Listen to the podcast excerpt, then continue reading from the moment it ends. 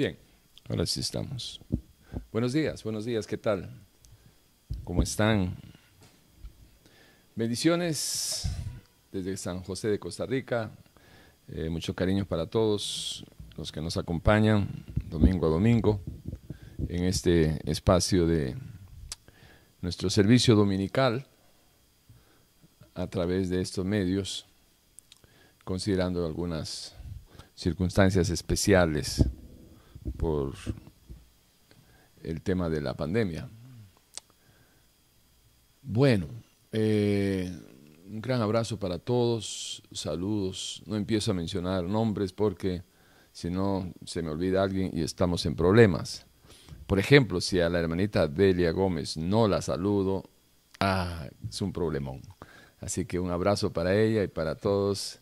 Este, y, y bueno, esperando que hoy sea un tiempo de mucha edificación, de mucho fortalecimiento eh, a través de este mensaje, de esta enseñanza que vamos a estar eh, compartiendo sobre eh, las promesas y las advertencias de Dios. Las promesas y las advertencias de Dios. Le animo a que se prepare, agarre cuadernito, papel y lápiz y que usted pueda, vamos a corrernos un poquitito. Ahí quizás, vamos a ver, aquí la directora de piso está, ahí le parece usted, está bien, ¿sí? Ok, perfecto. Entonces, antes de ser interrumpido violentamente, les decía de que vamos a, a, compartir acerca de las bendiciones y de las eh, advertencias que Dios da a través de su palabra. ¿sí? Eh, por otro lado, recomendarles de que tengan un buen cuaderno, no hojitas, un buen cuaderno. Em, puedan tener ustedes papel y lápiz, como dicen, tome nota. Quizás ahorita usted no, no valorice mucho o valorice poco lo que son estos mensajes, pero como no estamos para motivar ni, alegrar a la gente a través de lo que hablamos, sino que tratamos de que la palabra de Dios sea quien lo motive a usted y le traiga gozo. Porque la paz, el gozo que, que, Dios da a través de su palabra, cuando usted lo asimila y se apropia de ellas en el sentido de conocimiento y vivencia, no se lo quitan las circunstancias adversas que pudiera usted tener, no se lo va a quitar. Y ya usted no va a depender de que si lo saludan, si no lo saludan, si le hablan, si no le hablan, si se quedan o se van. Usted siempre va a estar dependiendo única y exclusivamente de su relación en la cual la nueva criatura quiere honrar a Dios, respetarlo, eh, obedecerle, servirle. Y en eso debe de girar nuestra vida para que se cumpla aquello de que honra a Dios, búscalo, busca primero el reino de Dios y su justicia y todo lo demás viene por añadidura. ¿Qué será lo demás? Pues lo que llegue. Así de sencillo. ¿Estamos? Vamos a orar. Padre Santo, gracias Señor por esta oportunidad que tenemos de eh, reunirnos con aquellas personas que quieran escuchar su palabra, Señor, a lo largo y ancho de este, de este planeta. Y anhelando, Señor, que sea un tiempo de, mucha edificación, de mucho fortalecimiento, de que su palabra una vez más se cumpla en nuestras vidas y que alumbre nuestro entendimiento para que conociendo podamos entender cuál es su perfecta y santa voluntad. Gracias, Señor, por todo. Te amamos, Señor, y, y queremos siempre honrarle, servirle, adorarle en medio de, de todas nuestras decisiones. Y esperamos lograrlo, Señor. Vivimos para eso. Vivimos para eso, Señor. Amén. Amén. Y amén. Bien. ¿Estamos, hermanitos? Bueno. Eh, aquí les he preparado un material. Espero que usted haga su parte, que usted se esfuerce y de seguro Dios hará la de él. No porque yo lo diga, sino porque Eh, la palabra así lo dice. Dios es fiel y usted puede confiar en Él. Bien, ahora sí, vámonos. Eh, Dios es un Dios de promesas. Dios cumple lo que promete dentro de todas sus características, sus atributos. usted puede confiar porque Dios es inmutable. No hay variación en Él, Él no cambia. Lo que dijo lo hace. Y la misma palabra, la de ayer, es la misma de hoy y así, será hasta que Él regrese. Cuando usamos esta, esta porción de la palabra donde dice Jesucristo es el mismo de ayer, hoy y siempre, usted tiene que hacerlo extensivo y, eh, y poder decir o añadir, la palabra es la misma de ayer, hoy y siempre. Porque si hablas de la verdad absoluta de la palabra, del Dios absoluto, estamos hablando de que Jesucristo es el verbo encarnado, el Dios que se hizo carne, el Dios que se hizo, el Dios creador, que se hizo criatura, para venir a salvar lo que él había creado. Entonces Dios es fiel, es verdadero, todo en él es la verdad absoluta de la realidad de todo lo existente. Esto es algo que, que parece muy, muy este, entre poético y simple para algunos, pero es una, una profundidad de realidades eh, que, con esta mente finita no le vamos a llegar. No le vamos a llegar. Y, y se lo dice quien lo escribió, yo. No le vamos a llegar a entender la verdad absoluta de la realidad existente. ¿Por qué? Por una sencilla razón, que no conocemos toda la verdad absoluta de la verdad absoluta. En partes vemos, en partes conocemos, pero hasta ahí llegamos. ¿Por qué? Porque lo infinito de Dios no nos da a nosotros. Es ahí la soberbia del, del hombre cuando vanidad de vanidades, dijo el tremendo este, Salomón, que a las finales de su día dijo, hey, sí, todo es vanidad. Y este es el fin del hombre, o sea, el, el propósito que debe de buscar el hombre. Teme a Dios, teme a Dios y a su voluntad. Teme a Dios. Ahí está del todo del hombre. Pero ¿cómo podemos temer a Dios en el sentido de, conocerlo para honrar y temer perder su relación? Porque no es un asunto de miedo, de, de, terror a, a, Dios, no, porque Dios, escúcheme, Dios nunca debería de ser una, un motivo de miedo para sus hijos nunca debería ser un motivo de miedo, escúcheme bien, de miedo para los que creen en Él, para los que le aman, para los que le sirven. Porque esto del principio de, la sabiduría es el temor a Dios. Esa es, es, una, esa es una dirección que nos da el Señor a través de su palabra para que podamos entender de que si no hay relación con Dios, no va a haber sabiduría. Es decir, usted no va a saber qué hacer si lavarse los dientes primero o comer primero y cuál va primero. El huevo o la gallina. Lavarme los dientes después de comer o antes de comer. Esto es para ponerle un ejemplo bien sencillo y que entienda que la sabiduría implica que usted sepa dentro de todo el conocimiento y la información que usted pueda tener, teórica o, práctica, una cosa es la información que usted maneje y otra cosa es que usted tenga la sabiduría de, escoger bien, de decir, esto es lo que tengo que hacer ahora, no mañana, hoy. Esto es lo que no debo de hacer hoy, ni, ni mañana. Esto es lo que no debía haber hecho ayer y no debo de hacerlo hoy y no debo de hacerlo nunca. Ubicar, aplicar lo que usted conoce, lo que usted sabe, aplicarlo en la vida. No es suficiente con, con, tener la información, hay que tener sabiduría. Y en Proverbios capítulo 8, nuestro Señor Jesucristo se personifica con la sabiduría. Y dice, yo soy la sabiduría. En otras palabras, en medio de una relación, porque el que se une con el Señor uno es con Él, en medio de una relación con Él, ¿sí? Él lo va a guiar a toda verdad. Y le va a decir, no, no, esto, esto no, esto, esto, esto, esto no lo hagas, no lo toques, no, esto no lo muevas, déjalo ahí. Vea, esto sí, esto tienes que hacer. Debes de hacer esto. Y tienes que hacerlo ahora, no mañana, ahora. Y así sucesivamente. Entonces, esto de que Dios es la verdad absoluta, el Dios absoluto de la verdad absoluta,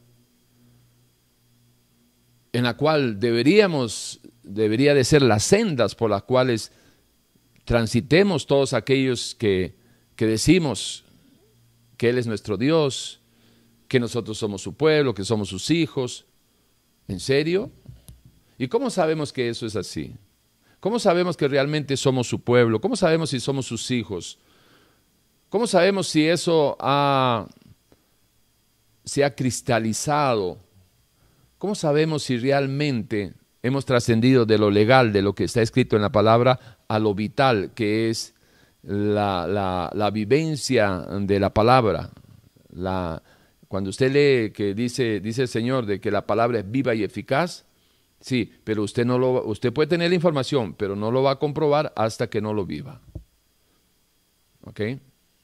Entonces, bueno, con esta pincelada yo creo que, espero, por lo menos, de que si esta es la primera vez que usted nos escucha, eh, no es que yo sea muy enredado para hablar, reconozco que soy medio este, enredado, pero no es que sea muy enredado para hablar. Lo que pasa es de que para el oído de más de uno, eh, son como, como eh, trabalenguas o, que esté hablando en lenguas o que esté hablando en un idioma extraño o, en un dialecto ahí medio africano, qué sé yo.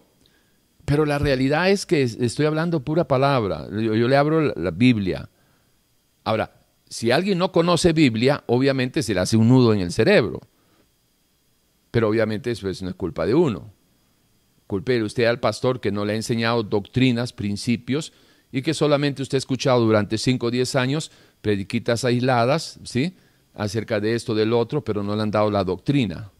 Una cosa es la doctrina y la otra cosa son las prédicas. Las prédicas deben salir de las doctrinas.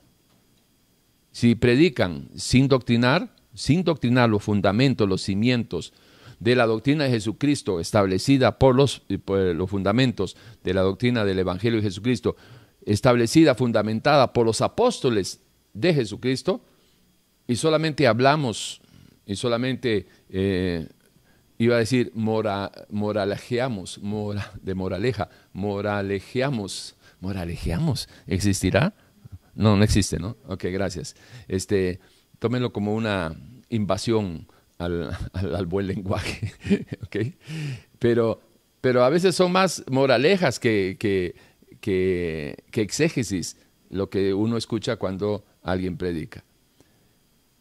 Pero si usted se mete en la palabra, usted, usted le va a agarrar el hilo conductor y va a decir, ok, wow, ok, este está metidito en la palabra y lo que me está hablando es, me está parafraseando, me está explicando ¿verdad? Igual como Nehemías, capítulo 8, donde dice de que explicaba el sentido de la escritura al pueblo, ¿no? Hay que darle la explicación, el sentido a la escritura. Capítulo 8 de Nehemías.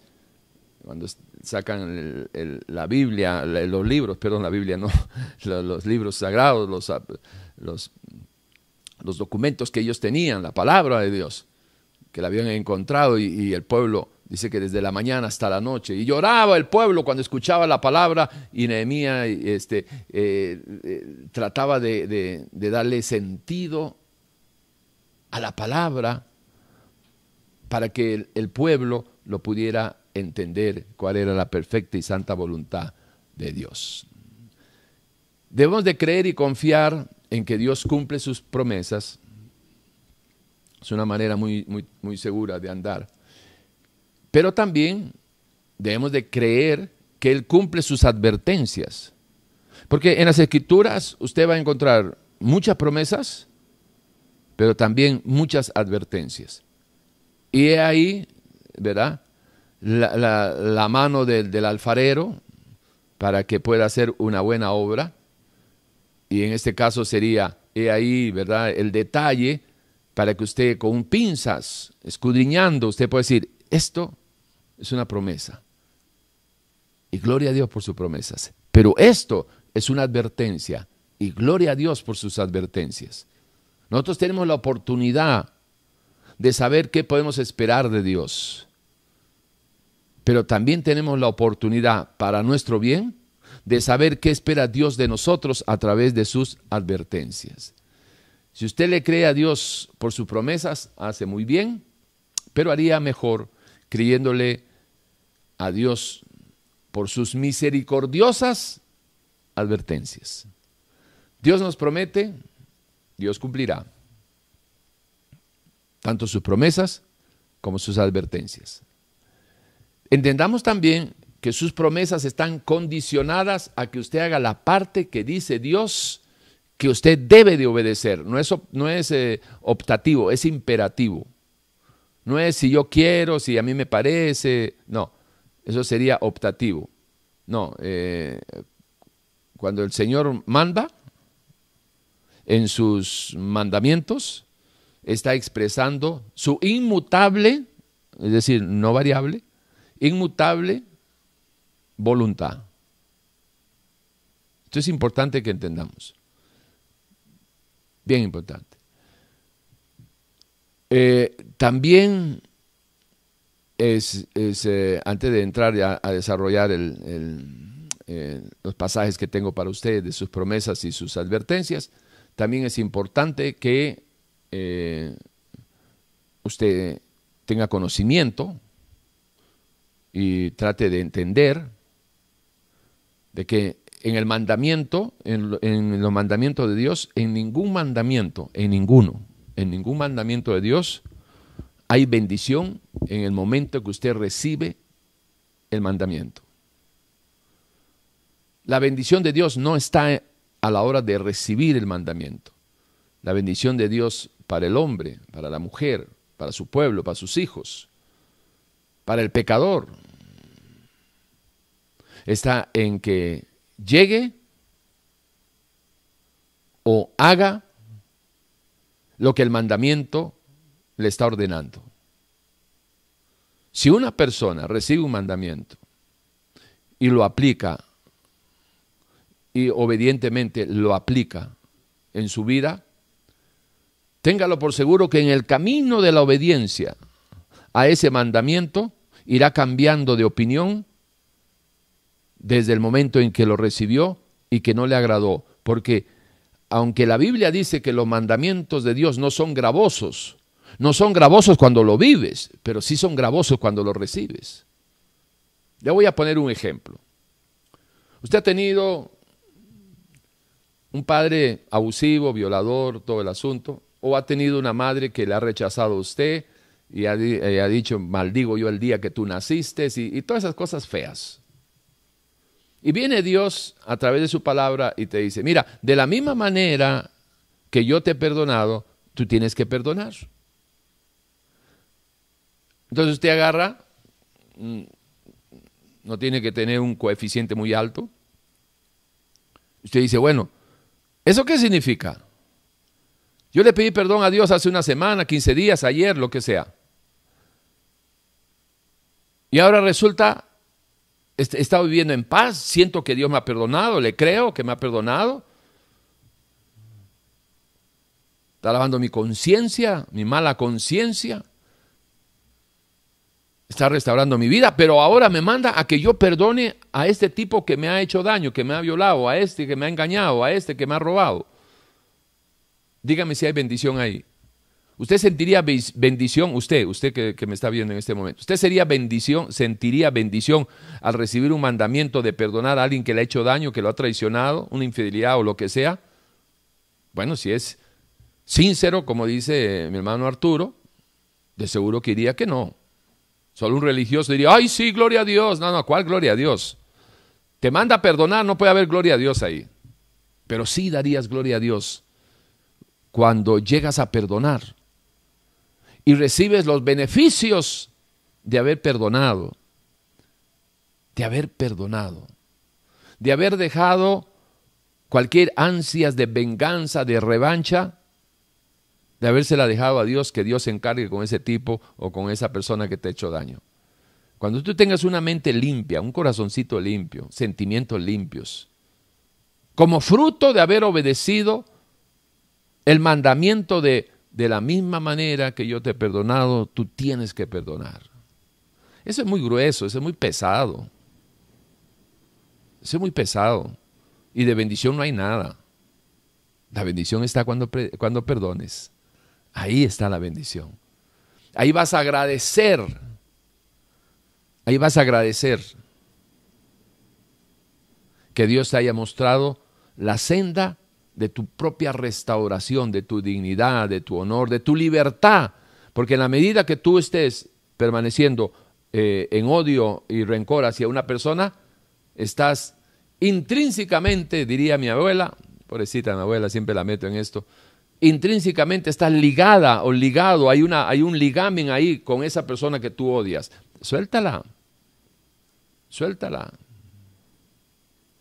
Es como si estuvieras, el, odiar es como si, si, si, estuvieras tú en un bote que está en el muelle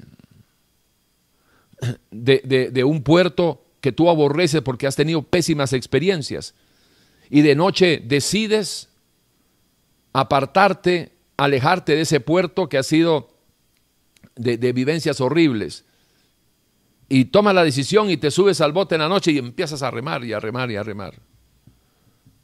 Y cuando amanece, en los primeros rayos del sol, te das cuenta que estás en el mismo lugar, después de haber trabajado toda la noche, después de haber remado toda la noche, y no te alejaste del lugar que te produjo las heridas. ¿Y cómo así? Bueno, es que no soltaste las amarras. Te subiste al bote, empezaste a a remar pero no te soltaste de las amarras del, muelle. Igual, de esa misma manera, el perdonar al quien te ha hecho daño es suelta las amarras, que se largue ese, que que lo mate un tren, que le caiga un rayo, ya no es problema tuyo. Ya no es problema tuyo. El problema tuyo es si sigues odiando a ese tipo que con toda, o esa mujer, con todas las razones del caso, pero las razones no son justificaciones para que sigas viviendo odiando, cuando puedes perdonar de la misma manera que Dios te perdonó a ti, si es que fuiste perdonada, porque el perdón no es parte de la naturaleza del ser humano. El ser humano solo no puede perdonar. Solo un corazón perdonado, una persona perdonada,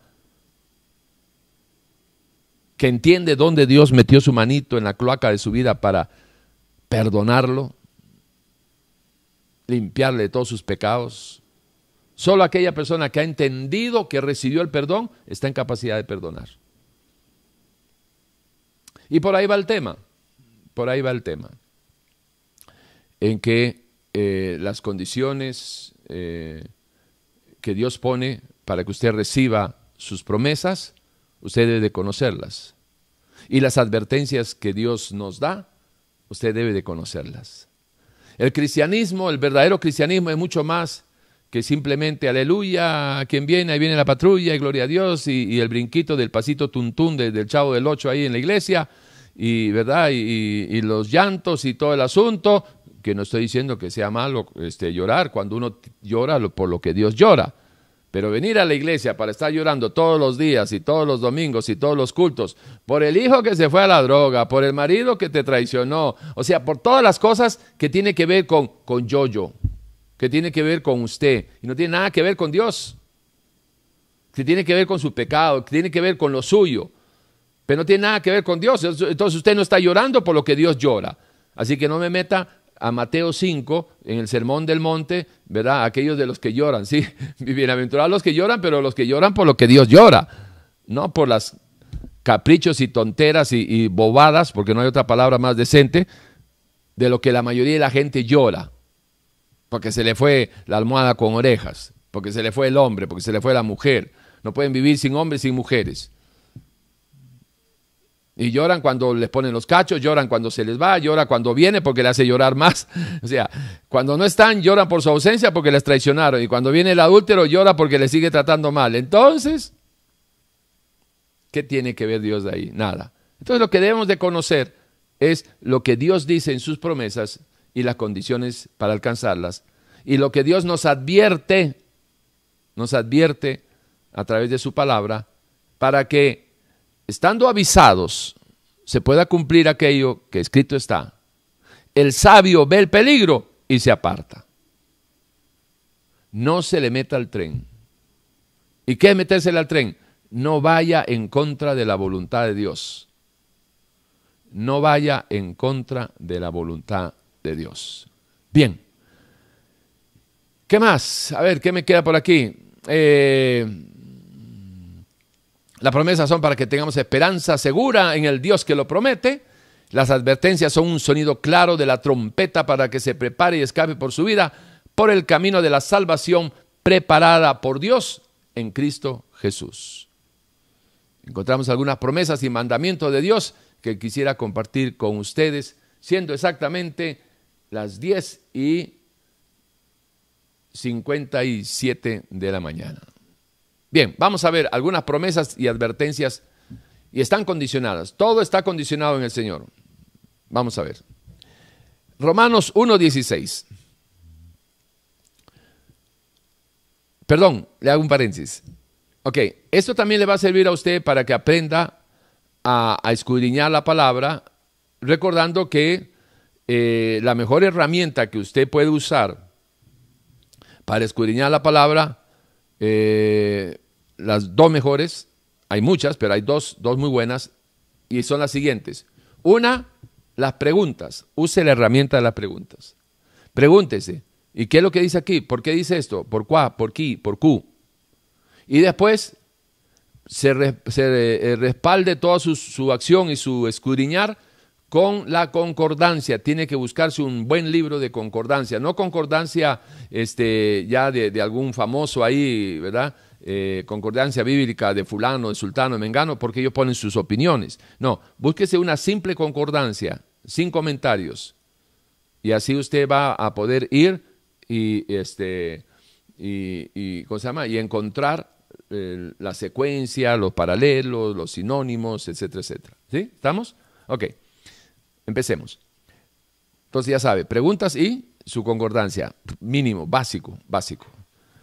Romanos 1.16, porque no me avergüenzo del Evangelio, porque es poder de Dios para salvación a todo aquel que cree, al judío primeramente y también al griego. Porque en el Evangelio la justicia de Dios se revela por fe y para fe, como está escrito, mas el justo por la fe vivirá. Ok, entonces aquí me pregunto, ¿qué es lo que está diciendo Pablo inspirado por el Espíritu Santo de Dios cuando él dice, porque no me avergüenzo del Evangelio? Ok, eh, ¿tendría razones para avergonzarse o no tendría razones para avergonzarse? Pregunto. Bueno, si, si el Evangelio no sirve para nada, debería de avergonzarse. Pero, a, a, relón seguido, él explica por qué no se avergüenza. Y dice, porque es poder de Dios. Porque es poder de Dios para salvación. Ahí hay una promesa. No me avergüenzo del Evangelio porque es poder de Dios para salvación. Ahí hay una promesa de Dios. Ahora, ¿está condicionada esa promesa? ¿O el Evangelio de per se, como dice alguien por ahí, va a salvar tanto al judío previamente y al griego también? ¿Hay alguna condición para salvarse? ¿Hay alguna condición para que el poder de Dios sea efectivo, real, y no simplemente eh, una utopía, una, una, una falacia religiosa o un placebo espiritual. ¿Hay o no hay condiciones? Bueno, leamos. Porque no me avergüenzo del Evangelio, porque es poder de Dios para salvación, promesa. A todo aquel que cree, ahí está la condición. El poder de Dios no sirve, escúcheme, se lo digo así, este, eh, despacito y con una letra para que lo entienda. El poder de Dios no sirve absolutamente para nada para el que no cree. Pero el poder de, de Dios que se presenta, se revela a través del Evangelio de Jesucristo, tiene poder para salvar a aquel que cree. Si no crees, no te sirve para nada. Pero si crees, hay poder en Dios para salvar tu vida. Al judío primeramente y también al griego. Sí, pero el judío y el griego tienen que creer. Está condicionado. Versículo 17. Porque en el Evangelio la justicia de Dios se revela por fe y para fe, como esté escrito, mas el justo por la fe vivirá. Ahí está la advertencia. Ahí está la advertencia a la promesa de que la salvación que viene por el Evangelio, ¿sí? Donde se revela la justicia de Dios, ahí es donde se revela la justicia de Dios para que creas. Y entonces la persona que es justificada, conforme enseña Romanos 5.1, es justificada por la fe, va a vivir creyéndole a Dios.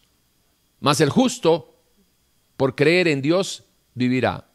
Para creerle a Dios, vivirá. Eh, parafraseado, la fe. Mas el justo por la fe vivirá implica creerle a Dios, creerle a Dios, creer en Dios, creer en su palabra, obediencia, porque la fe es un, es, un, es un verbo activo, no, no, es un verbo pasivo, es fe, es, es creer y actuar.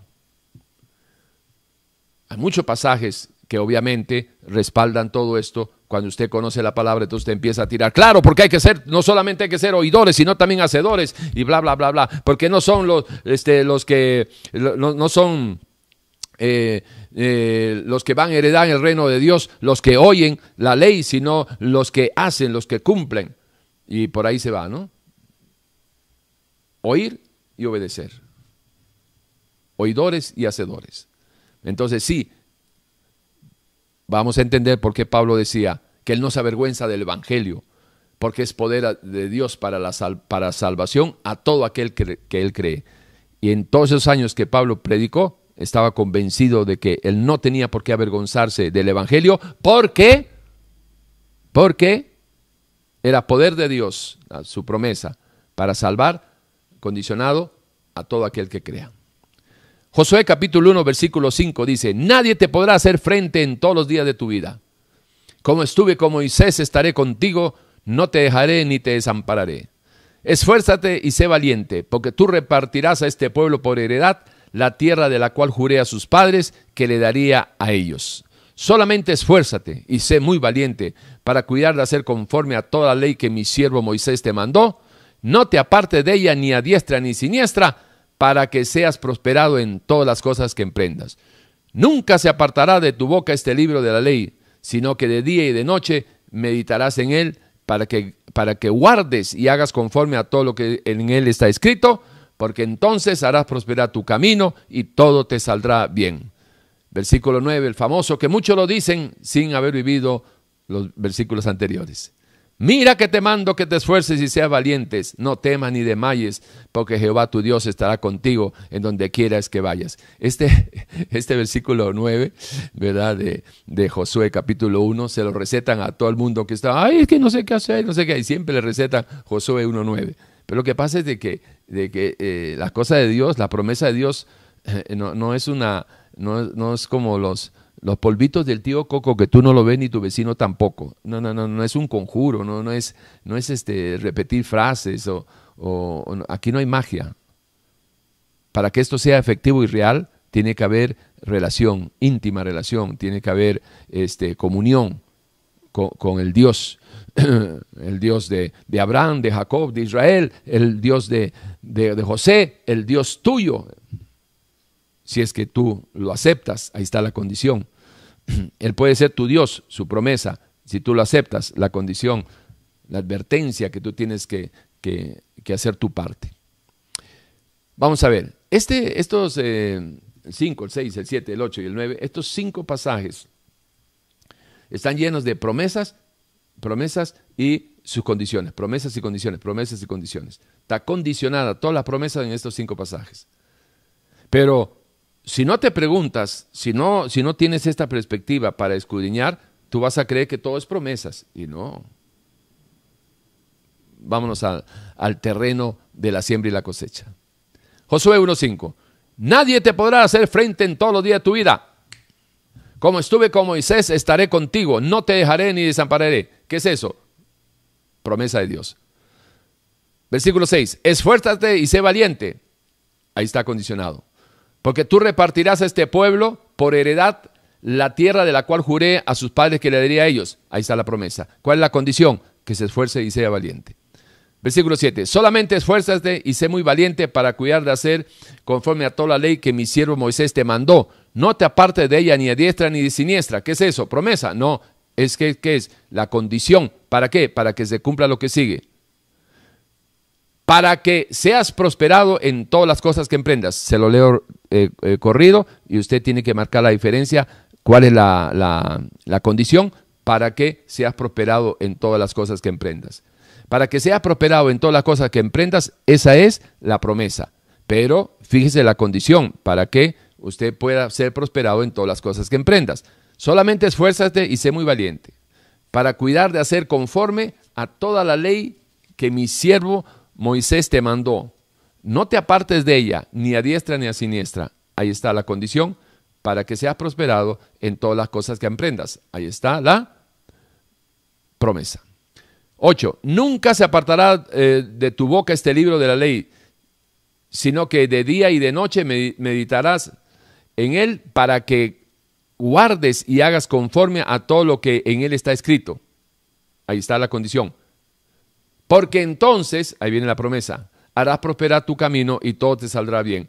Esto de prosperar tu camino, ¿verdad? Estamos hablando de las cosas de Dios, no estamos hablando de, de negocios.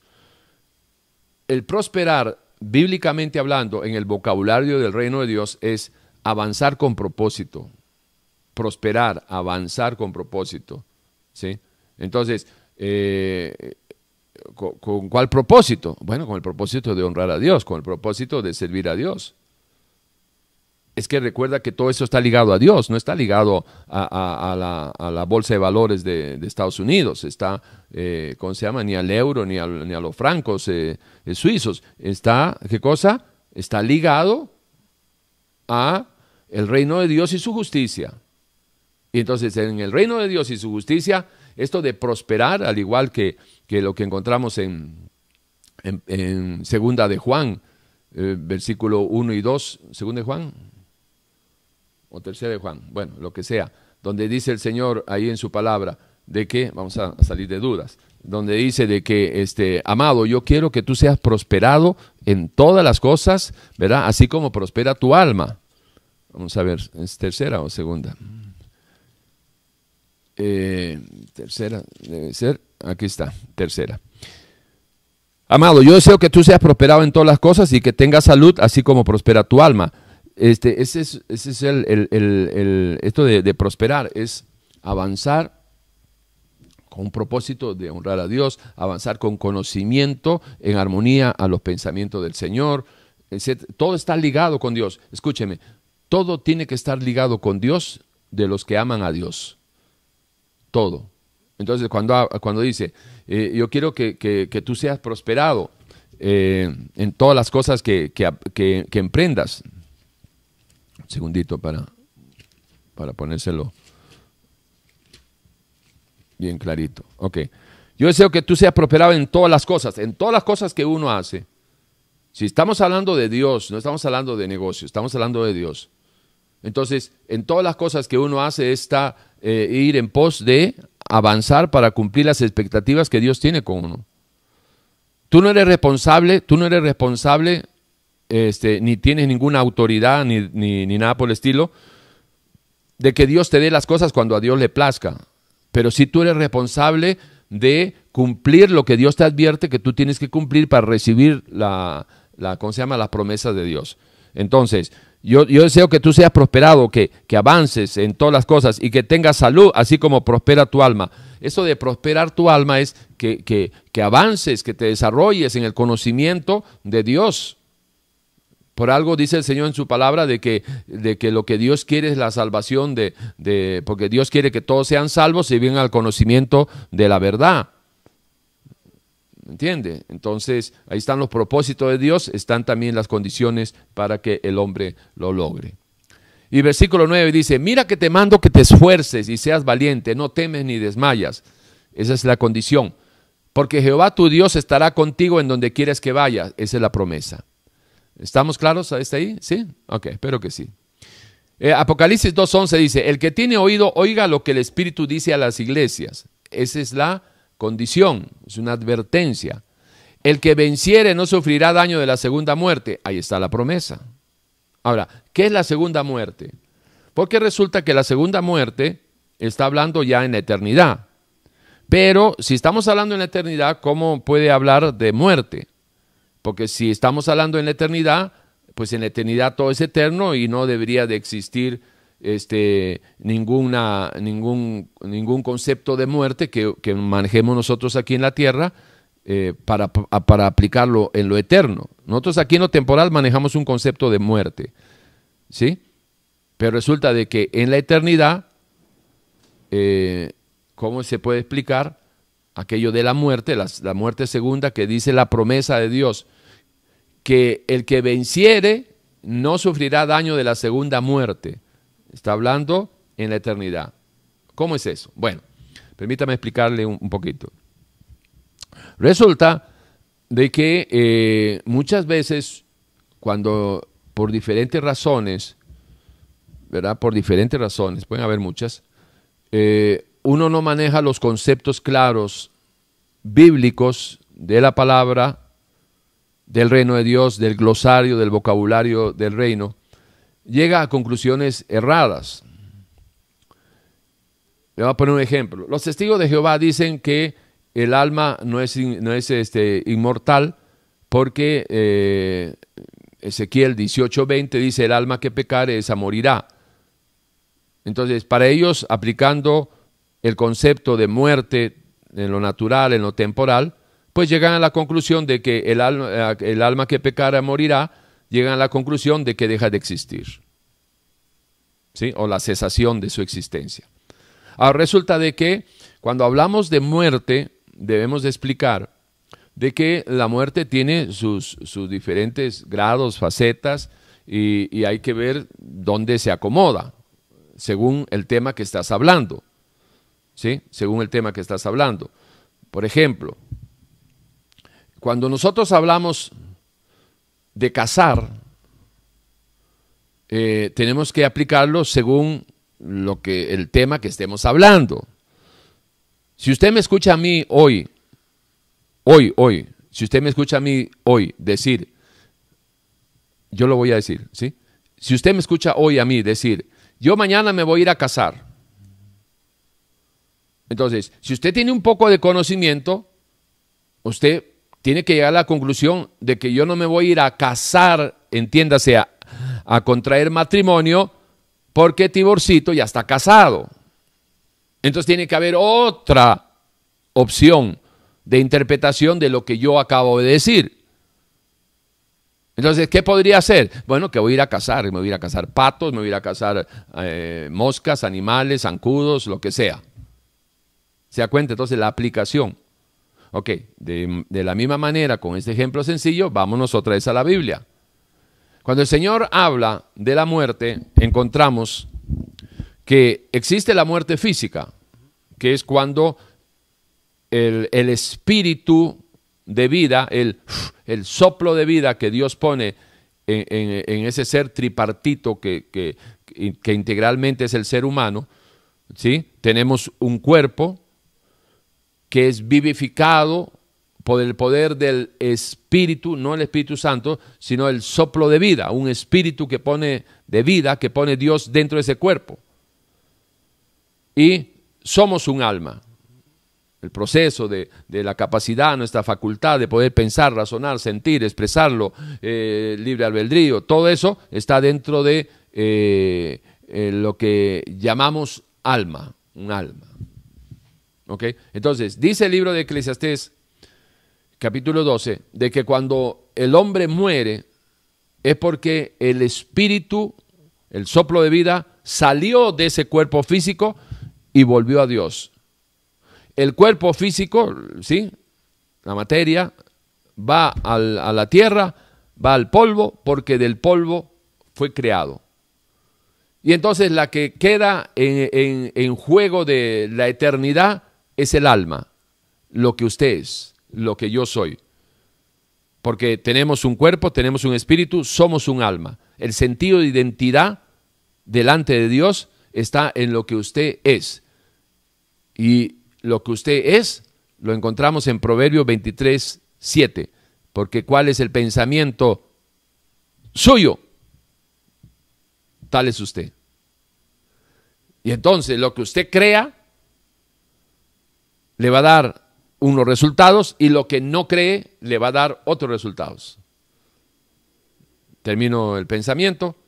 Dice el Señor, el que en mí cree no está condenado, el que no cree ya ha sido condenado. ¿Sí? La suma total de lo que usted es está aquí en su, en su memoria, en su conciencia, en lo que usted es. Y usted no es lo que usted quisiera ser, de sus buenas intenciones. Hay más de uno que tiene miles de buenas intenciones y nunca hace nada. No, usted es lo que usted cree, la suma total de lo que cree, eso es lo que usted es. Eso, tiene que, manejarlo así. Proverbios 23, 7. ¿Cuál es el pensamiento del hombre en su mente? Tal es él. Por eso usted va a ser tan cristiano como pensamiento de Cristo tenga en su mente. No de las obras que haga, ni los frutos, ni nada. No, no. Primero creo, después hago. Si soy consecuente, real, genuino, íntegro, pienso, siento, actúo. ¿Ok? Ese proceso normal. Ahora que, hay un montón de anormales que hacen las cosas diferentes, actúan sin sentir, sin pensar, ya eso es otra cosa y es otro tema. Entonces tenemos la muerte física, que es cuando el espíritu vuelve a Dios y deja el cuerpo inerte. El cuerpo sin el espíritu está muerto. ¿Ok? Tenemos la muerte física. Tenemos la muerte espiritual. La muerte espiritual es cuando la persona, el alma, está separada, desligada de su Dios creador. Cuando la persona está separada de su Dios creador, esa persona está muerta espiritualmente, pero sigue viva físicamente. Dios le advirtió a, ¿cómo se llama? A Adán y Eva. Le dio una promesa y le dio una advertencia. Le dio una promesa que se cumplía y si ellos obedecían, disfrutaban de la promesa. Les advirtió y eh, condicionó la promesa. Y les dijo, hey, escuchen, todo es tuyo, todo es de ustedes. Nada más, no toquen ese árbol del conocimiento del bien y del mal, porque el día que lo hacen, o sea, la condición para que todos sigan disfrutando de la promesa de Dios, es de que no toquen ese árbol. Y viene la advertencia. Ojo, ya está la promesa, todo es de ellos. La condición, no toques eso. La advertencia, si tocas, mueres. ¿Tocaron? Sí. ¿Murieron? Espiritualmente sí. Físicamente no. Espiritualmente se separaron de Dios. Fueron destituidos de la presencia de Dios. Pero físicamente vivieron. ¿Verdad? Ok, perfecto. Entonces, ya tenemos ahora la muerte física y la muerte espiritual claramente establecida. Ahora, cuando uno muere físicamente, ahí se va a saber, ahí en ese momento se va a saber si usted va a ser salvo o no va a ser salvo, en ese momento de su muerte. En el momento de su muerte. ¿Y cómo sabemos eso? Bueno, váyase a Mateo capítulo 24 y va a encontrar de que dice el Señor, el que permanece hasta el fin, hasta el último aliento, ese será salvo. obviamente, se entiende de que si te, si, te, advierten, el que permanece hasta el fin será salvo, significa que si, si hasta el fin no permanezco en el Señor, pues no me salvo, obvio, ¿verdad? Estamos claros. ¿Ok? El que tiene al Hijo, 1 Juan 5:12, el que tiene al Hijo tiene la vida. El que no tiene al Hijo no tiene la vida. Está hablando de vida espiritual. ¿Sí? ¿Estamos? Ok. Entonces, si una persona, dice, dice este Apocalipsis 2.11, al que venciere no sufrirá el daño de la segunda muerte. ¿Por qué? Porque ¿cuál es la primera muerte? ¿Cuál es la primera muerte? La muerte física. La muerte física. Muere físicamente, entras a la eternidad. Bueno, en la eternidad, la muerte ya no significa igual que en este lado, en lo temporal.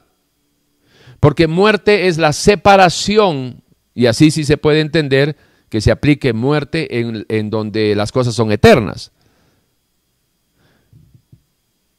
La muerte en la eternidad implica la separación, no la, la, cesación de la existencia, la separación con el dador de vida, la separación del alma con, con su Dios creador, porque Dios es quien crea las almas.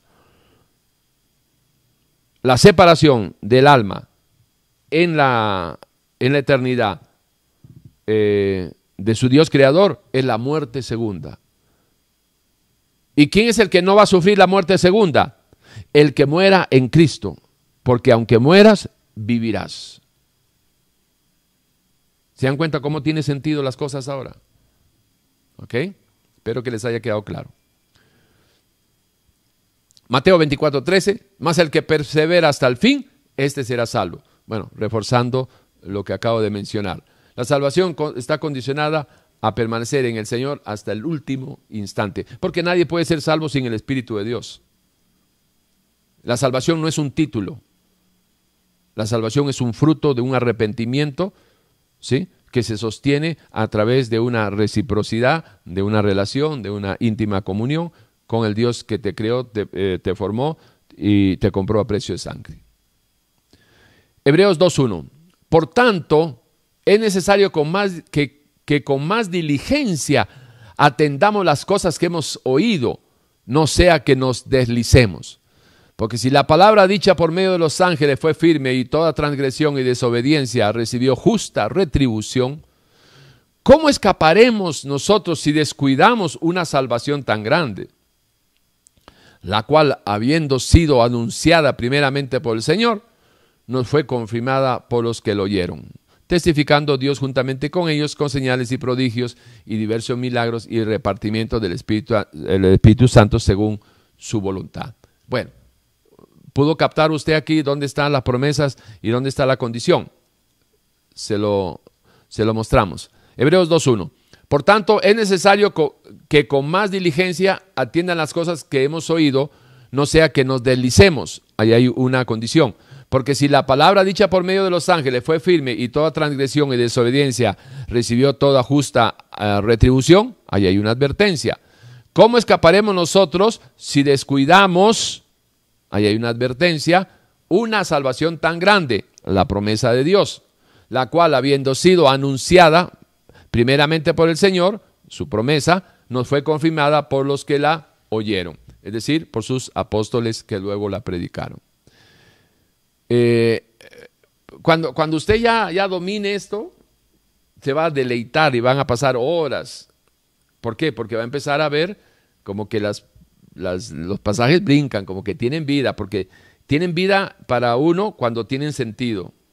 La letra está muerta cuando no tiene sentido, cuando no tiene vida en, en, en uno. Y la manera más efectiva para que la palabra cobre vida en nosotros, porque la palabra es viva sin nosotros, pero no nos sirve si no está en nosotros. Pero cuando la palabra viva, nosotros la vivimos, entonces sí ella es viva y eficaz y penetra hasta lo más profundo de nuestro ser y, separa las coyunturas, los tuétanos, y lo que es de Dios y lo que no es de Dios. Hebreos 4.12. ¿Sí? Por ahí va el asunto. Eh, hay un pasaje, hay un pasaje ¿Qué hora es? 11 y 25. Vamos bien. hay un pasaje en que, en que la gente, lamentablemente, eh, toda media verdad al final va a ser una mentira. Y hay unos pasajes que son eh, como los placebos, ¿no? Eh, dentro de lo que sería este, las enfermedades psicosomáticas. hay un placebo espiritual, hay muchos, lamentablemente, y son las frases, las fraseologías que a la gente le gusta escuchar, pero escuchándolo no sirve absolutamente para nada. Pero la gente lo repite, ¿no? Y repitiéndolo, ya ellos se sienten bien. Y de igual manera, si regresamos a, lo que es las enfermedades psicosomáticas, hay gente que, que, no tiene nada, ¿sí? pero cree que tienen algo. Entonces el doctor, cuando se da cuenta, o el psicólogo o el psiquiatra, cuando se da cuenta de que lo que le pasa a esa persona está aquí y no es nada mecánico, nada eh, físico, entonces le dice, mire, lo que usted tiene es, eh, vamos a ver, es esto. Lo que usted necesita es tomarse, déjeme ver, ajá, ok, una pastillita en la mañana, una en la noche, por siete días y está usted curado. Y el tipo se va y empieza a tomar la pastillita que le recetaron, una en la mañana, una en la noche y a los siete días, pum, llama, doctor, excelente, ya estoy curado. Pero le curó de verdad, no, no tenía nada. El placebo es son unas píldoras, son unas, unas pastillitas que no tienen absolutamente nada de medicina, ningún químico, ningún químico. Entonces, ¿cómo es que es efectivo? ¿Cómo funciona? Porque está aquí en la mentecita. La gente cree que tiene un problema y cuando tú le das lo que supuestamente es una solución, solito se arregla el problema que nunca existió. Ese es el asunto. Entonces, a la gente con que usted le diga, ¿verdad? Tú y tu casa serán salvos. ¡Wow! Ya está. Y en medio de todo el dolor y la bronca que tiene con el hijo drogadicto, la chiquilla que está en esto, el hijo que está allá, el marido que es un adúltero, el otro que es un borracho, la otra que es esto. Y... Entonces le dan esa pildorita y le dura una semana hasta la próxima llorada que es el próximo domingo. ¿Sí? Es muy triste. Todo lo puedo en Cristo que me fortalece. ¿Lo ha escuchado usted? Sí. Todo lo puedo en Cristo que fortalece. Filipenses 4:13. Y no viven el 12, el 11, el 10 y el 9. Olvides eso de que decía Pablo, ¿no? Sé lo que es la abundancia, sé lo que es la escasez, sé lo que es tener, lo que no es tener. Por lo demás, todo lo puedo en Cristo que me fortalece. Pero tienes que vivir el 9, 10 y 11, ¿verdad? 12, para que llegues a hablar lo que Pablo decía. ¿no? Yo, no, yo, yo, yo no puedo llevar una vida en santidad por la santidad de Pablo o de, cualquier otro. Yo no puedo vivir de la santidad de otro. Usted no puede vivir de la santidad de otro. Usted tiene que tener su propia experiencia, su propia vivencia. Por eso no es tiempo de jugar a la iglesita. Es tiempo de ser cristianos. Es tiempo de, de volver a subirse a la cruz. Y desde la cruz usted puede tener una, un panorama, una cristovisión de lo que realmente está pasando fuera de la cruz. Si no, nunca se va a preparar para su encuentro personal con el Señor, conforme enseña Amós 4:12. Esto es importante que usted lo entienda. Esto es importantísimo que usted lo entienda. La sangre de Cristo me cubra. ¿Qué, ¿Qué, te va a cubrir la sangre de Cristo? La sangre de Cristo no te cubre. La sangre de Cristo no es para cubrir hijito, que la sangre de Cristo te cura. Y eso no solo lo dicen los, católicos, sino los cristianos o los que están ahora en las iglesias, en las tiendas evangélicas, que no han dejado ese, ese, ese, ¿qué, cosa es eso? Fetichismo, yo no sé ni qué es, tipo de, de, de, de aguizote, yo no sé lo que será, pero no es un mandamiento de Dios, no es parte de la doctrina bíblica y no es parte de la doctrina cristiana a estar aplicando la sangre de Cristo para que te cuide el carro, para que te cuide. ¿Pero qué cosa creen que es eso? Guachimán eh, en líquido, ¿qué cosa creen que es? La sangre de Cristo no es para, para, estar aplicándole ahí a, a, a, los hijos y a la, familia y a cubrirlos con la sangre de Cristo. La sangre de Cristo, según la Biblia, es para limpiarnos de pecado, nos lava de pecado. Primera de Juan Primera de Juan, versículo, no sé, 9, 10, por ahí. Vamos a ver. Primero Juan. Eh, mm, ok, versículo 7, perdón. Me fui muy arriba, 9. Ok, primero Juan capítulo 1, versículo 7. No el 9, el 7. Pero si andamos en luz, como Él, es, él está en luz, tenemos comunión unos con otros, y la sangre de Jesucristo, nos, de su Hijo, nos limpia de todo pecado. Pero ese es cuando usted se arrepiente. Cuando uno se arrepiente, le pide perdón a Dios, la sangre de Cristo derramada en el madero, allá en la cruz, nos limpia de todo pecado. Ese es el precio ¿verdad? que se pagó, que pagó nuestro Señor por nuestros pecados, su preciosa sangre. Pero no, es para estar usándolo ahí de, protector de carros, ni, ni, de, ni de pecadores, ni de borrachos. La sangre de Cristo no sirve absolutamente nada para el pecador si el pecador no se arrepiente. Y no se enoje conmigo, enójese con aquel que le enseñó diferente a lo que dice Dios en su palabra. Entonces nos encontramos con esta, la verdad os hará libres. ¿Es, ¿Es, verdad eso? Sí, claro, es verdad, pero está condicionada. Es verdad, pero está condicionada. Pero esas cosas no se les dice a la gente, se, les habla nada más de que, ¿verdad? Todo lo podemos en Cristo que, que, nos fortalece. Resistir al diablo y él huirá. ¿Se acuerdan? Santiago 4.7. Es, es, otra mentira. Es que hay tantas. Ahorita regresamos a, a la verdad os hará libre. Esta de Santiago 4.7. Resistir al diablo y él huirá. Mentira. No va a huir así. ¿Por qué no va a huir así? Porque el mandamiento, el mandamiento no comienza con resistir al diablo y él huirá como promesa, sino que el mandamiento comienza diciendo, someteos pues a Dios. Y cuando te sometes a Dios, punto y coma, resistir al diablo, coma, y él huirá. No va a huir si no lo resistes, no lo puede resistir si no está sometido. ¿Se dan cuenta, hermanos?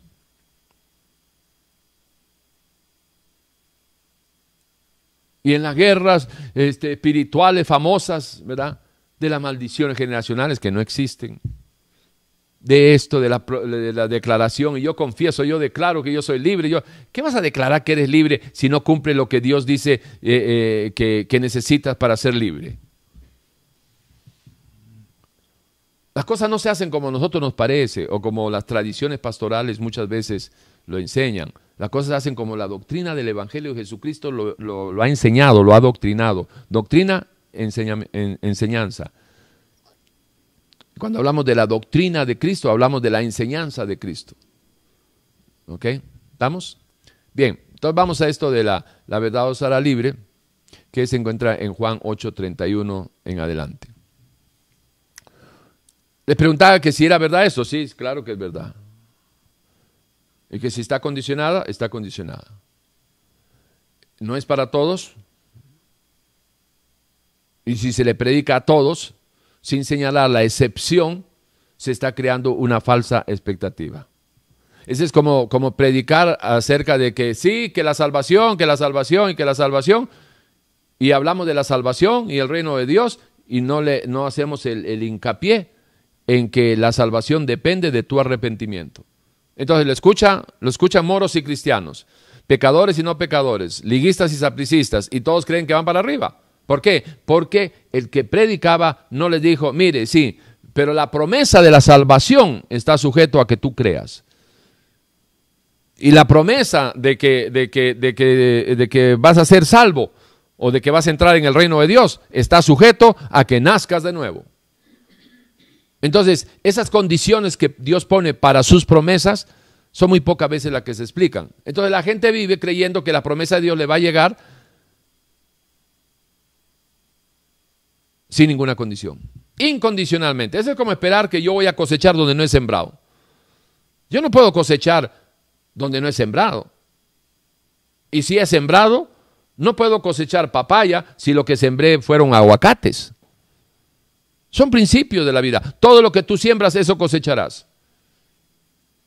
Entonces, habla, ¿sí? habla de que la vida eterna.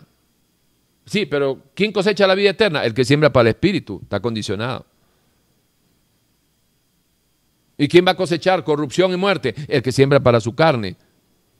Está advertido. Advertencia, condiciones, promesas. Si usted lo maneja, cuando usted esté leyendo escucha un mensaje, dice, no, hombre, este me está dando un placebo.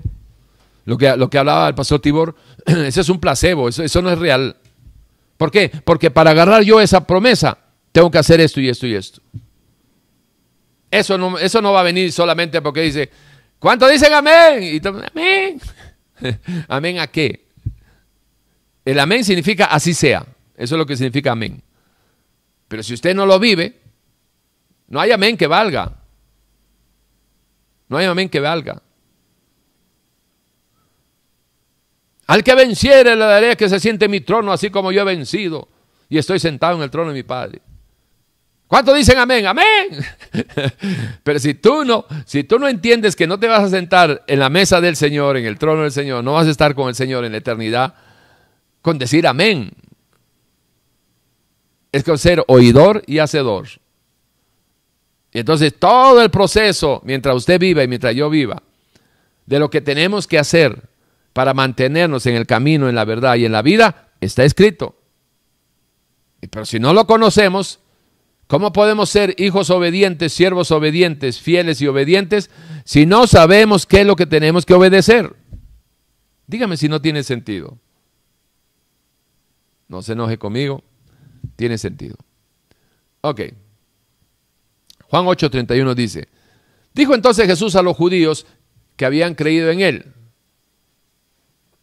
Ahí está la condición. Si vosotros permaneciereis en mi palabra, seréis verdaderamente mis discípulos. Ahí está la promesa. Versículo 32. Y conoceréis la verdad. Ahí está la condición. Y la verdad os hará libre. Ahí está la promesa. ¿De qué está hablando? ¿A quién está hablando? A los que habían creído en él. Vuelvo al 31. Dijo entonces Jesús a los judíos que habían creído en él, si vosotros permanecéis en mi palabra, seréis verdaderamente mis discípulos. La condición para ser discípulo del Señor es permanecer en su palabra. Ahora, entienda, entendamos un poquito lo que significa el ser discípulos del Señor. No es tener un título ahí que te da un carnet después de estudiar un año este, eh, a control remoto y, te da un carnet de, ¿cómo se llama?, de, pastor y, ya eres pastor por eso. O sea, este, tiene que haber un llamado, tiene que haber un, un discipulado, ¿verdad? Un discipulado personal, íntimamente relacionado entre el discipulador, el maestro, y el discípulo, el alumno. Es decir, uno que quiere enseñar, Dios, y uno que quiere aprender, el que responde a su llamado. Pero esto es importante que lo entienda. Esto no es para todos. Esto no es para el que dice, ah, sí, yo creo en Jesús comiendo chicle y, viendo su celular mientras este, hay un predicador en el púlpito. No, no es para ese tipo de personas. No es para el tipo de personas de mujeres. No por el hecho de mujeres, sino me refiero al tipo de mujeres que le están sacando la espinilla al bobo del, novio o del marido o de quien sea, mientras uno, uno está predicando y la otra le está sacando ahí plec, plec y, y pringando todas las paredes. O sea, para ese tipo de mujeres no, no, no, es, no, es, de que le va a ser libre por escuchar la palabra. Juan 8:31 no es para, para, para aquellos que indolentemente, ¿te gusta esa palabra? Indolentemente hacen la obra de Dios. Indolentemente escuchan la palabra de Dios. Indolentemente leen las escrituras, si es que la leen. O indolentemente dejaron la, Biblia tirada en una esquina y hay que quitarle el polvo cada domingo para ir a cumplir su ritual religioso de ir a una congregación. cuando todavía no han sido segregados de, la corrupción del mundo, pero sí ya están congregados sin haber sido segregados. Ok. Eh, y conoceréis la verdad y la verdad os hará libre. Esto implica, ¿no? A los que quieren ser discípulos de su Señor y Salvador, implica compromiso, un compromiso integral, que, que, esto es lo que la mayoría de la gente, tristemente, y lo mencionaba nuestro hermano José Luis, de que eh, José Luis Goñi, de que la mayoría de la gente no quiere compromiso en estos tiempos. Y es una triste realidad. Es feo que, que, que el hermano José Luis haya escrito eso, de que la mayoría de la gente no quiere compromiso. Qué feo que lo haya puesto. Pero ¿saben qué es más feo? Que sea verdad. Entonces, ¿qué hacemos? Le tapamos las, cuitillas al, al, gato con la alfombra, lo, tiramos abajo y lo cubrimos con religiosidad. ¿Se puede hacer eso? Sí, claro. La iglesia evangélica tiene años de estar haciendo eso. Pero cada vez huele más feo ese lugar. Cada vez huele más feo lo corrupto, cada vez huele más feo lo que se está, eh, lo que está podrido doctrinalmente, teológicamente, hermenéuticamente, homeléticamente. Y cada vez huele menos la presencia de la santidad del Espíritu Santo en medio de, de las, de las mayorías de las congregaciones. No estoy diciendo todas, solo el 90%. Son antros religiosos en estos momentos. Máquinas de, sacar plata a la gente, pero no, no lugares, no un taller de, de un taller donde, donde se restauran las almitas golpeadas, donde donde los, los, los ciegos puedan ver en el sentido de que la palabra alumbre el entendimiento.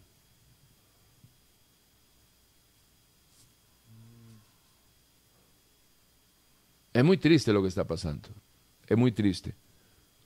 Hay mucha religiosidad y poca relación.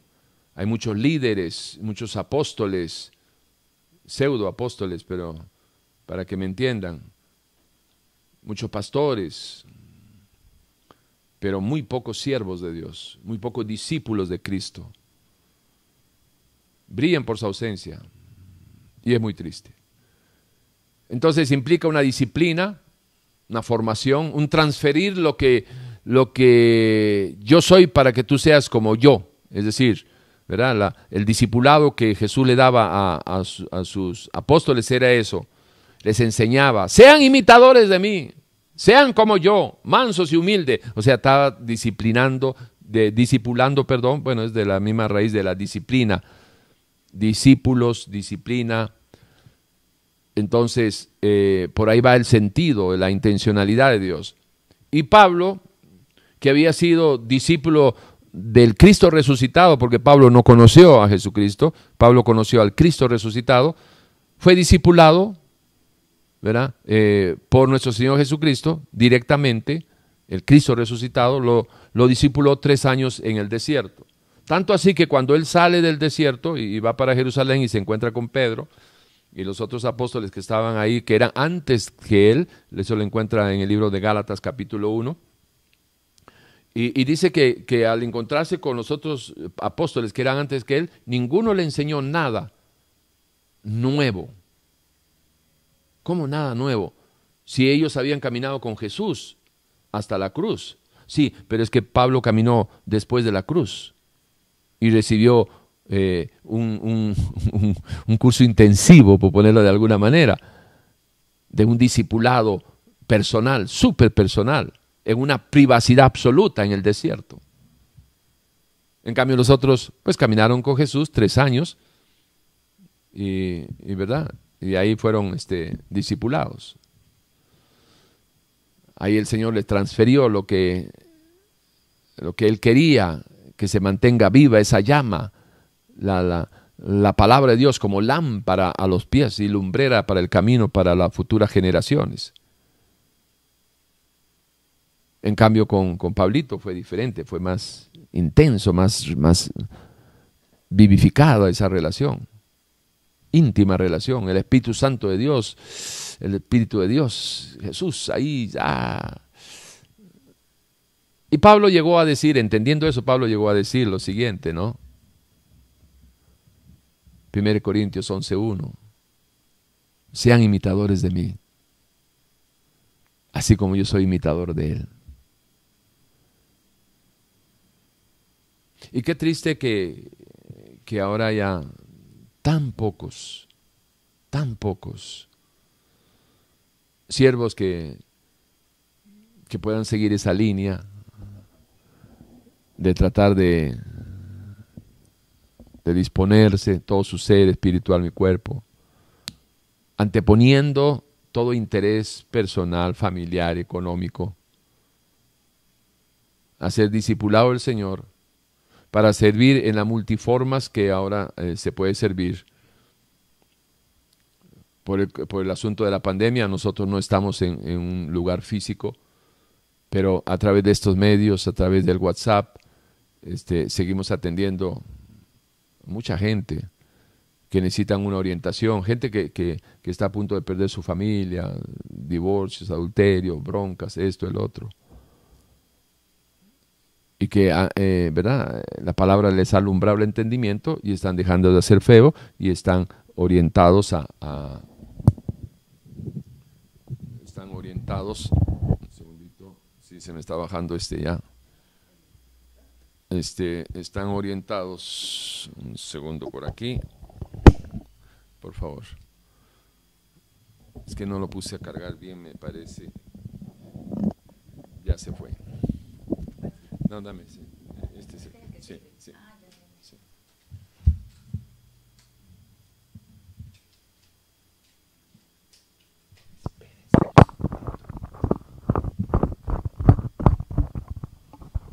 Muchas gracias. Cuando usted tiene una secretaria así, de verdad, que está en todas, todo se arregla. Eh, Chita, un favorcito, pon, ponle este a cargar también. Ok, vamos a ver. Ok, entonces estamos hablando de Pablito, ¿no? Y de que hay muy pocos que en estos tiempos eh, quieran eh, de verdad seguir al Señor, tratar de ser como Él y, bueno. Y, servir a Dios, ¿no? Servir al Señor, que se debería ser. Pablo decía, ahí estamos bien. Pablo decía, si, yo quisiera agradarle a la gente, no puedo ser siervo de Dios. Sí. Y, bueno, por ahí, por ahí tendría que ser. ¿No hay volumen? Sí este, ahí, ahí debería estar el, donde está tu tesoro, está tu corazón. Y si el tesoro son las almas, eh, debemos de aprovechar todos los medios posibles para ser más efectivos, para poder llegar a más, personas y que cada uno tome su decisión, ¿no? Por ahí va el asunto. Ok. Eh, y conoceréis la verdad y la verdad os hará libre. Y le respondieron, linaje de Abraham somos y jamás hemos sido esclavos de nadie. ¿Cómo dices tú que seremos libres? Seréis libres. Jesús le respondió, de cierto, de cierto digo que todo aquel que hace pecado, esclavo es del pecado. Es una advertencia muy seria. Es una advertencia muy seria. Todo aquel que está viviendo en pecado aunque no esté detrás de, unas rejas físicamente hablando, usted es esclavo del pecado que lo domina, cualquiera que éste sea. Y quisiera darle un consejo. 1 Timoteo 4:16 nos habla, nos advierte y nos da una promesa que está condicionada, ¿sí? que espero que, esté eh, habituándose a, esta, a, a este asunto de, promesa condicionada, advertencia, y por ahí vamos, ¿sí? Ok.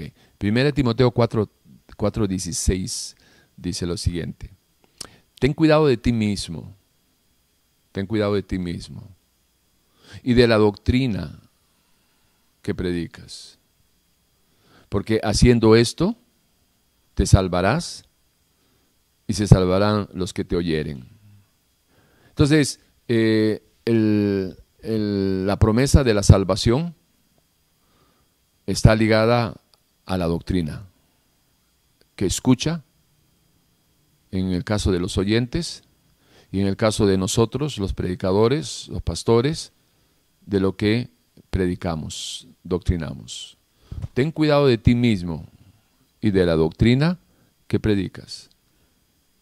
Y así serás salvo tú y los que te oyeren. Ojo aquí. Nosotros hemos hablado, nosotros hemos hablado mucho acerca de la nueva criatura y el viejo hombre. Es un mensaje, es una, es una doctrina, es una, una, doctrina cristiana, obviamente. Lo encuentras en Efesios 4, 22, 23 y 24, en Gálatas 6, 15, Romanos 12, 2. O sea, hay mucho, mucho material eh, a la mano para el que quiere escudriñar. Pero el punto es, es el siguiente, de que para los que no estuvieran muy, porque quizás esta sea su primera vez o muy pocas veces nos ha escuchado, le recomendaría, para que se vaya empapando el tema, unos eh, videos en YouTube, uno que de, de 20 minutos que se llama Cristiano Carnal, otro de 20 minutos que se llama La mente, la mente en 20 minutos, Cristiano Carnal en 20 minutos, eh, otro mensaje que se llama... Eh, eh, viejo hombre versus nueva criatura, no criatura, sino criatura. ¿Sí? Se lo recomendaría para que se empapen del tema y, que conozcan lo importante que es el tener conciencia de la nueva criatura, porque el viejo hombre no se relaciona con Dios, aunque usted haya nacido de nuevo, el viejo hombre no quiere nada, ni puede, ni le interesa las cosas de Dios. Y Dios eh, se relaciona solamente con la nueva criatura. Ahora, si usted no tiene conocimiento de lo que aquí está escrito en la palabra acerca de la nueva criatura y no tiene conciencia de la existencia ni presencia de la nueva criatura en su vida, déjeme decirle de que va a vivir de puro placebo en placebo, es decir, de puras fantasías. Usted no puede Si usted no tiene conciencia de la nueva criatura, usted no puede tener conciencia de la presencia de Dios en su vida, porque la presencia de Dios en su vida depende de la relación que tenga con la nueva criatura. Escúcheme, tener conciencia de su presencia no significa que no esté, significa que no sabes que está. Tener conciencia de su presencia implicaría que puedes disfrutar su presencia y para que no sea eh, eh, usted candidato a que se le aplique aquello que dijo el Señor en su palabra cuando nuestro Señor Jesucristo mirando al pueblo dijo, llorando, lloró, lloró Jesús por su pueblo porque no habían entendido la visitación, nunca se dieron cuenta de que Dios estaba ahí. Y eran como un pueblo sin pastor, como ovejas sin pastor. Pero lo más triste es que no entendieron la visitación, no entendieron que Dios, el Dios creador, caminaba con ellos. No tuvieron conciencia de su presencia. Y la inmensa mayoría, tristemente y con gran dolor se lo digo, y la, inmensa, y la inmensa mayoría de los que dicen que son cristianos, no estoy diciendo que sean mala gente. Lo que pasa es de que no tienen conocimiento, no tienen conciencia de la presencia de Dios en su vida, por eso hacen torpezas y toman malas decisiones y, se van a meter en problemas tarde o temprano, lamentablemente. ¿Y por qué es? Porque no dominan el tema de eh, la nueva criatura y el viejo hombre. Imagínense que nosotros tenemos años de estar hablando acerca de la nueva criatura y el viejo hombre. Y para todos aquellos que en algún momento nos han escuchado, déjeme darle un consejo, un consejo, un sano consejo. Si usted está haciendo algo, ojo, que usted sabe que la nueva criatura no haría, eso es porque el viejo hombre está siendo alimentado por alguna vía, está siendo alimentado y se está fortaleciendo, está tomando parte en las decisiones suyas. Cuando el Señor dice, ten cuidado de ti mismo, ¿de quién se está refiriendo? ¿A quién le está diciendo que, que debe tener cuidado de sí mismo? Le está diciendo a la nueva criatura que debe tener cuidado del viejo hombre. Si usted está tomando decisiones que sabe que la nueva criatura, que sabe usted que hace un año, dos años, hace X tiempo, usted no lo hubiera hecho así, no hubiera tomado esas decisiones, es porque hace años o hace tiempo era la nueva criatura quien estaba al mando del timón del barco de su vida. Pero por diferentes razones, lo que sea, las malas conversaciones corrompen las buenas costumbres, etcétera, etcétera, lo que sea. Pero las decisiones suyas, péselas y trate de ubicarlas si son del viejo hombre o de la nueva criatura. Y si es del viejo hombre, tenga cuidado, tenga cuidado. Porque el único que puede separarlo a usted de Dios no son, ni lo, como dice la palabra, ni lo alto, ni lo, ni lo profundo, ni, ni los principados, ni, ni las potestades. Nada ni nadie nos podrá separar del amor de Dios. Sí, excepto una persona, su viejo hombre. Su viejo hombre. Y el viejo hombre es terrible, es un camaleón se hace el hipócrita, se hace la víctima del progreso, se hace todo. Pero tú tienes, tú tienes modos para darte cuenta si es el viejo hombre quien está haciendo las cosas. ¿Y sabes cuál es una de esas maneras? La integridad con que la nueva criatura actúa. La nueva criatura se puede equivocar, pero siempre actúa en integridad, tratando de honrar y de servir a Dios. Si no hay honra, no hay servicio. El siervo que sirve a Dios lo sirve en honra. Y el siervo que sirve en deshonra se está sirviendo a sí mismo. Ten cuidado de, de, ti mismo y de la doctrina que predicas. Nunca dejemos de predicar, de enseñar lo que el Evangelio dice. No le agreguemos, nunca digamos, Dios me dijo que yo le diga que ese, vocabulario no viene de la, sabiduría de lo alto, sino que es animal, diabólica y terrenal. Meter a Dios a decir que algo dijo Dios cuando Dios no, te ha dicho nada, eso es jugar con fuego, jugar con los puros infiernos. No haga eso.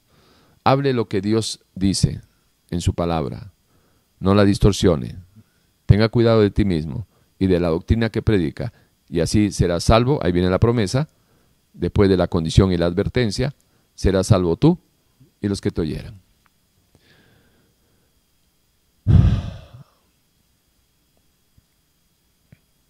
Hay una lista, hay una lista que quisiera leerles. Es una seria advertencia.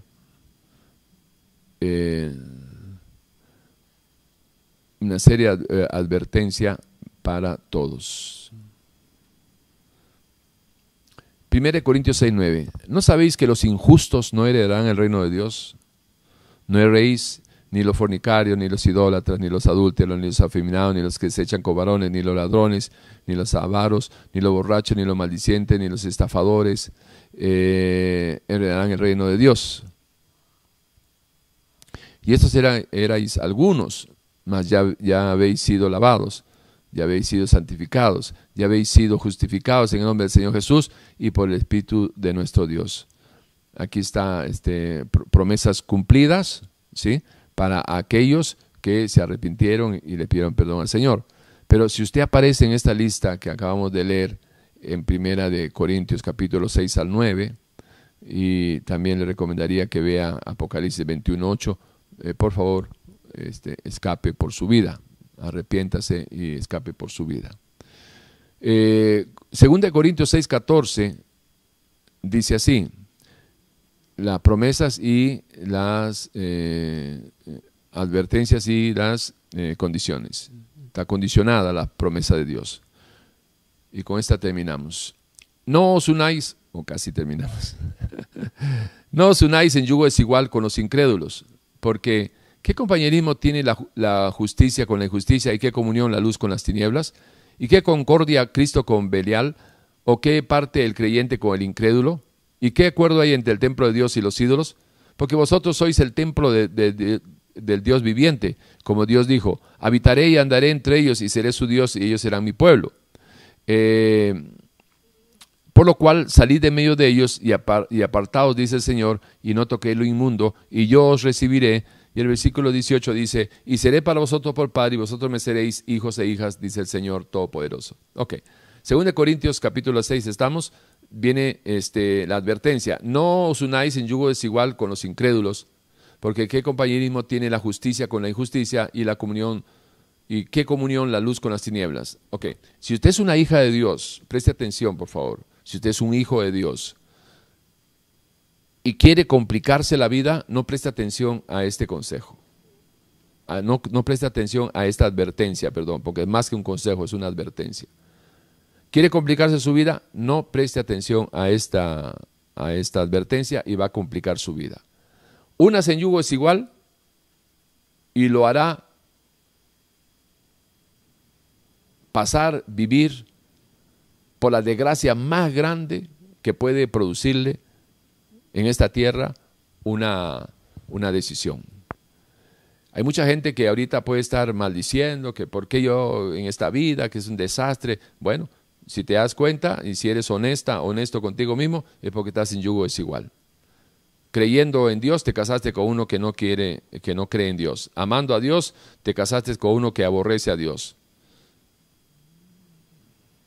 caminando en santidad con, el Señor, dejaste de caminar con el Señor en santidad para caminar con un hombre que vomita a Dios. O con una mujer, si es el caso al revés. Mujeres que, este, eh, hombres que lindos en el Señor, que lo dejaron votado al Señor por una mujer. Y ahora están pagando y comiendo el fruto de sus pensamientos.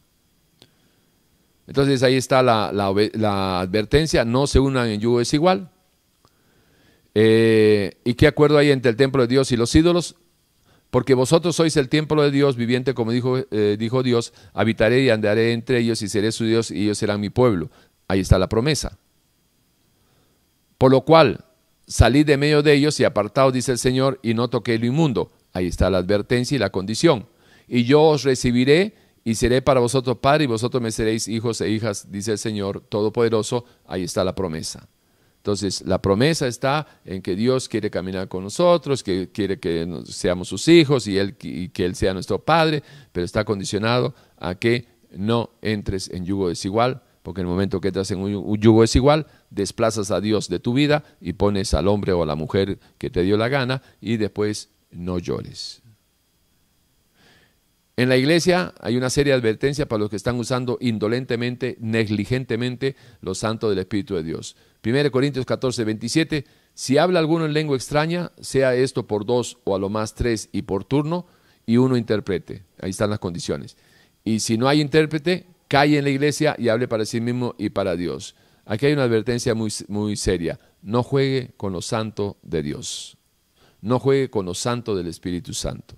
En las iglesias, si usted está en una iglesia donde lo ponen a hablar en lenguas, póngase a hablar en lenguas y póngase a hablar en lenguas y ahí todo el mundo orando en lenguas. Está usted en, un, en, un, en una sinagoga de Satanás, literalmente. Se están burlando de Dios. ¿Por qué? Porque la advertencia de 1 Corintios, capítulo 14, el versículo 27, dice, en relación a las lenguas, hable uno, dos, tres, máximo. Y que haya intérprete. Y si no hay intérprete, cállese la boca la iglesia y oren para ustedes mismos. Si tienen el don de lenguas, oren para ustedes mismos y para Dios. Punto. ¿Cómo es posible que en estos tiempos la gente se preste para estar con imitaciones de lenguas y esto y el otro, y, todo el mundo cacareando ahí, 100, 200 personas o lo que sea, cacareando ahí al mismo momento y, ¿verdad? y repitiendo el ba, ba, ba, ba, ba, ba, ba, ba, ba, ba. Baboso será el que, el que participa de eso, pero eso no son lenguas de Dios tiene nada que ver con Dios. No jueguen con los santos de Dios. Esa es mi recomendación final.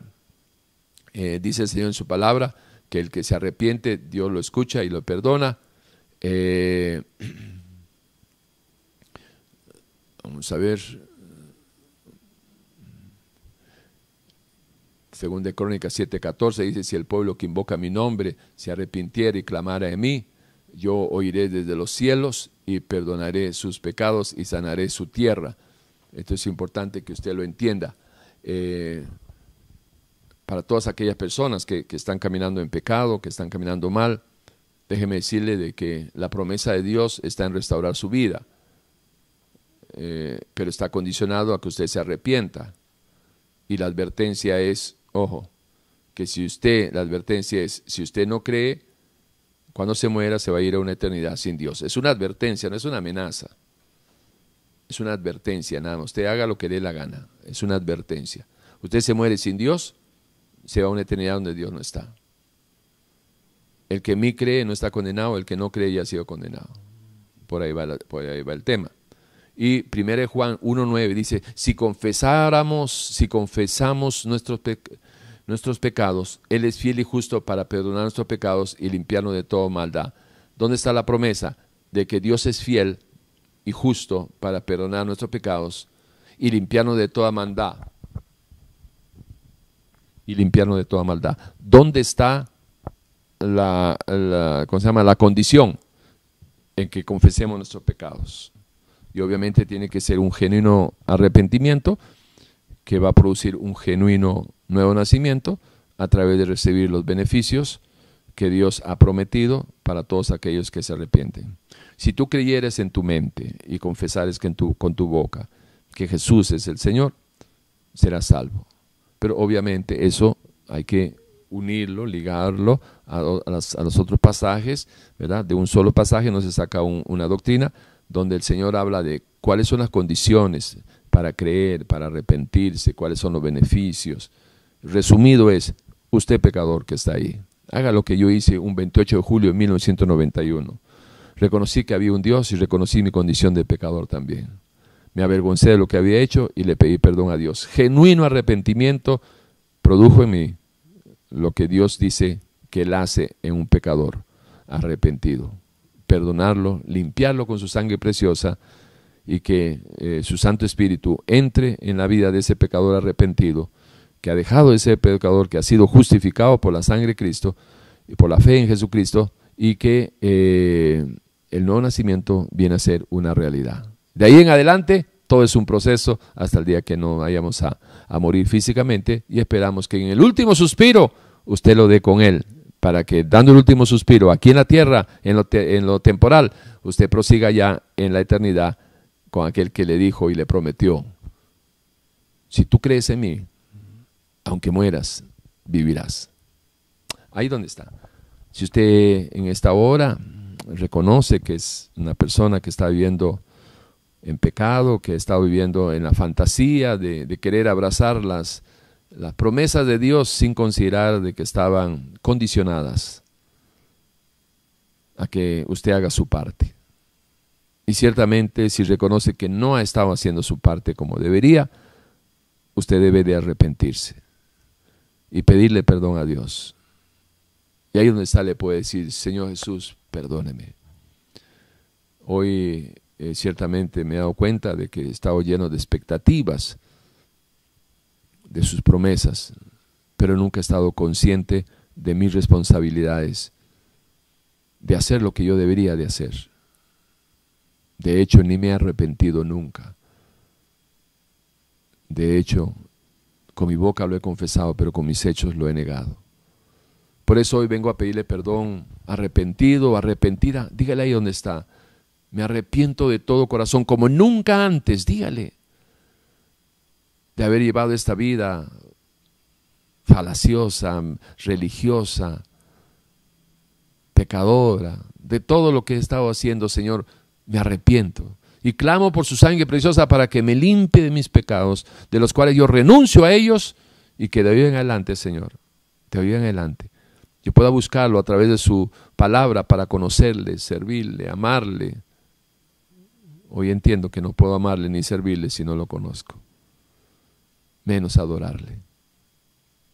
Bendigo yo este momento, bendigo yo este tiempo de predicación, de enseñanza, de su palabra, Señor. Gracias. Gracias, Señor. Gracias por esta oportunidad. Amén. Amén. Y amén. Gracias, Señor. Bueno, que el Señor los bendiga a todos. Si en algo lo podemos ayudar, ahí están nuestros teléfonos. en nuestro WhatsApp, también está nuestro correo, ahí, ¿verdad? Que aparece al lado del, del, video. Eh, queremos ayudarle, queremos ser una sana alternativa para usted. Para eso están estos medios, para seguir ayudando a la gente a, este, a la distancia, porque de todas maneras uno le da el consejo, luego usted hace lo que usted quiere hacer. Cuídese mucho, bendiciones y nos estamos reencontrando a las 8 de la noche por Radio Urbano, ¿sí? ¿Les parece? Enlazados con, esta, con este mismo canal aquí en, YouTube, Iglesia Efesios 423, y vamos a, proseguir con, el tema de las eh, bendiciones, eh, perdón, de las promesas condicionadas y las advertencias de Dios. Un gran abrazo. Chao. Cuídense mucho.